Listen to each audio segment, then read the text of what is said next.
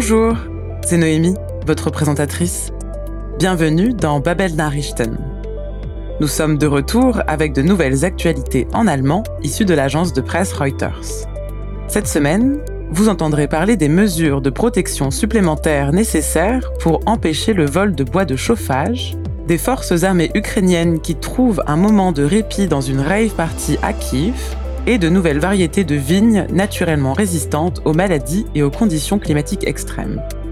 N'hésitez pas à consulter la transcription de cet épisode sur babel.com/podcast et bien entendu, vous pouvez toujours revenir en arrière pour écouter si vous pensez avoir manqué quelque chose. Paré? Alors c'est parti. C'est sans doute l'une des conséquences les plus inattendues de la hausse des prix de l'énergie, le vol de bois ou Holzdiebstahl. Dans une forêt allemande, ce ne sont pas les précieux êtres et chênes die hochwertigen Buchen und Eichen, qui sont recherchés, mais plutôt le simple Brennholz ou bois de chauffage. Depuis qu'il a failli être victime de vol, le sylviculteur ou Forstwirt, Dennis Kohl, rentre à présent immédiatement tout le bois fraîchement coupé dans la cour de son entreprise de bois de chauffage. Se chauffer au bois est de plus en plus populaire et la hausse des prix du gaz ne fait que renforcer la demande Die steigenden Gaspreise steigern nun zusätzlich die Nachfrage. L'un des clients de Kohl évoque les attraits du chauffage au bois. Ça aide à économiser le gaz, zumindest in der Übergangszeit, au moins pendant la transition vers l'hiver. Et bien entendu, qui n'aime pas le doux crépitement du feu dans la cheminée?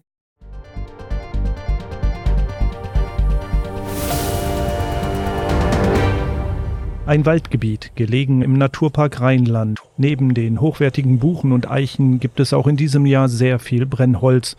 Und dieses Brennholz ist zurzeit offenbar besonders beliebt, denn es wird häufig gestohlen. Dennis Koll ist Forstwirt und betreibt einen Brennholzhandel in der vierten Generation. Er wurde fast schon Opfer eines großen Holzdiebstahls. Koll hat Konsequenzen daraus gezogen.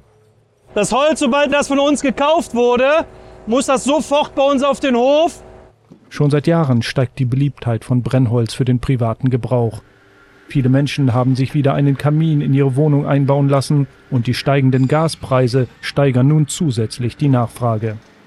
Frank Herbert kommt extra aus Bonn, um sich seine Ladung Brennholz abzuholen. Auch er hat zu Hause eine Gasheizung.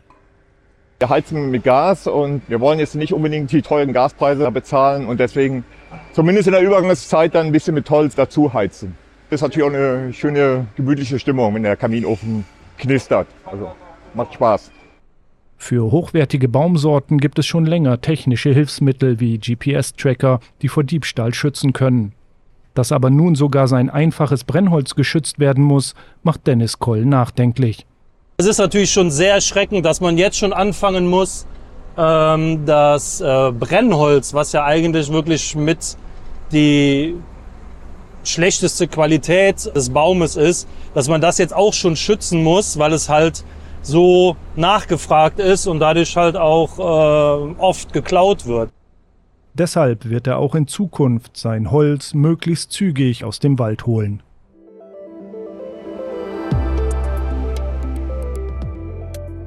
Une rave en temps de guerre, c'est peut-être un peu difficile à imaginer au début, mais dans la capitale ukrainienne, c'est une réalité. À Kiev, toute opportunité de décrocher un peu, etwas abzuschalten, est indéniablement la bienvenue. C'est pourquoi les gens se réunissent dans la cour ensoleillée d'une usine désaffectée, Einer Stillgelegten Fabrik.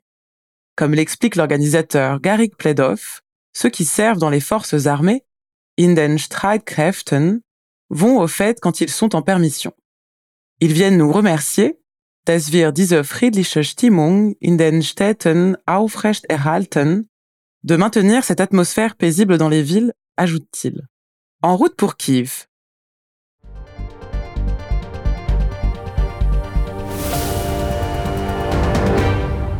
Feiern in Kriegszeiten? Das ist eigentlich sehr schwer vorstellbar, allerdings in der ukrainischen Hauptstadt Kiew Realität. Am Wochenende wurde zu einem Rave geladen und die Menschen kamen, um zu tanzen und vielleicht auch gerade in Zeiten wie diesen etwas abzuschalten. in einem sonnigen Hof einer stillgelegten Fabrik. Die 21-jährige Studentin Anastasia Lukoschina sieht die Sache so.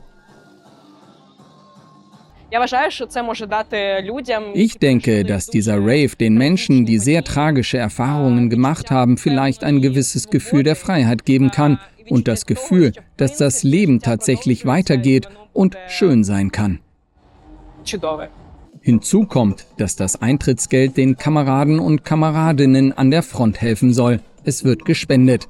Der 34-jährige Veranstalter Garik Pledov betont, Unsere Verteidiger, also die Menschen, die in den ukrainischen Streitkräften dienen, sind in unserem Line-up und besuchen unsere Partys. Nach unseren Veranstaltungen kommen sie auf uns zu und bedanken sich dafür, dass wir diese friedliche Stimmung in den Städten aufrechterhalten.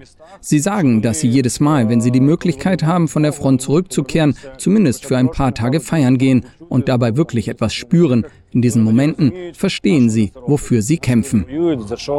Vor der russischen Invasion der Ukraine am 24. Februar war die Hauptstadt Kiew ein beliebtes Ziel für Menschen, die cooles Nachtleben suchten. Und das wollen die jungen Kreativen der Stadt mit aller Kraft am Leben erhalten.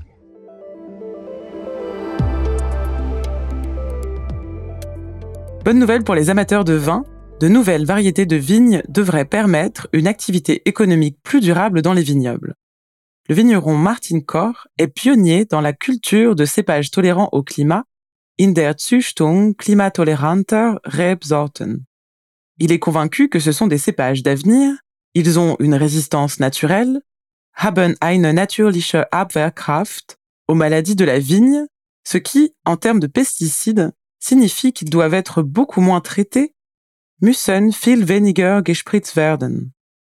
Seul inconvénient de ces variétés elles ne sont pas encore très connues. D'un autre côté, le nombre d'adeptes va croissant et aufzuhalten sind die nachhaltigen Weine nicht mehr. On ne peut plus arrêter les vins durables.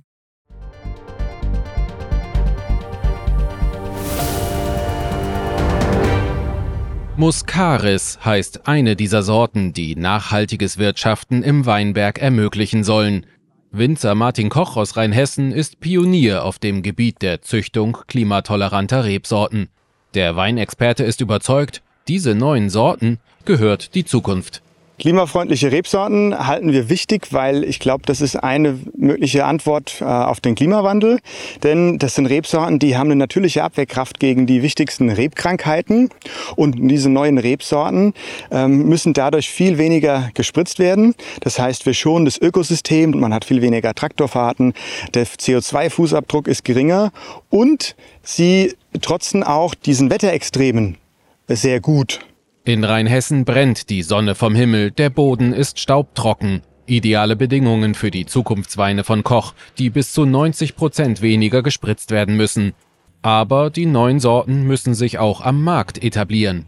Ja, wir sind einfach von der Qualität, von dem Geschmack, von der Sensorik überzeugt und eben von der Tatsache, dass man ja so äh, auf natürliche Weise die Rebe sich selber schützt. Der einzige Nachteil, den diese Sorten haben, ist, sie sind noch nicht bekannt. Die Zahl der Anhänger wächst. Aufzuhalten sind die nachhaltigen Weine jetzt wohl nicht mehr. C'est sur cette note positive que se termine l'épisode d'aujourd'hui. N'hésitez pas à revenir en arrière si vous pensez avoir manqué quelque chose ou à consulter la transcription de cet épisode sur babel.com/podcast. Merci d'avoir écouté Babel Nachrichten et rendez-vous la semaine prochaine pour de nouvelles actualités. Bis dann!